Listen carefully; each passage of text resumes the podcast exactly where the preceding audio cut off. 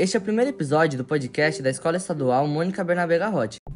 A casa de madeira. Sempre havia algo duvidoso naquela rua meio deserta. Era obscura e meio tenebrosa. Sempre aconteciam coisas estranhas, como barulhos e gemidos. Algumas das luzes que haviam por ali sempre se apagavam durante as 11 da noite e só voltavam a acender por volta das 3 da manhã. Isso era arrepiante. As pessoas que passavam por ali diziam que escutavam barulhos como tipo de algo se arrastando pelo chão. Até que um dia, um homem que morava nessa mesma rua passou por esta casa da esquina que era uma das casas de madeira, e começou a ouvir um barulho e arranhados gemidos, como se fosse alguma coisa sufocada, por volta da meia-noite. E ele achou estranho, pois não havia mais ninguém na rua. De repente, as luzes começaram a piscar e se apagaram.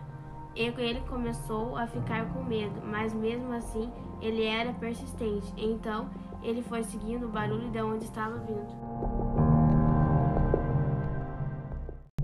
Quando viu, já estava na frente da casa. Então abriu a porta, entrou e percebeu que na casa não havia ninguém. Havia cacos no chão, manchas de sangue pela casa, roupas espalhadas por todos os lados.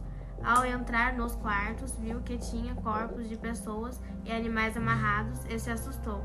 Saiu da casa do lado de fora, viu movimentos e viu vozes e resolveu voltar para ver o que era. Escondido atrás de um armário, uma pessoa chorando passou correndo, sangrando, pedindo socorro e se aproximou da pessoa e a matou. O homem, com medo, fugiu e resolveu voltar outro dia. Chegando lá, o homem de preto estava sentado.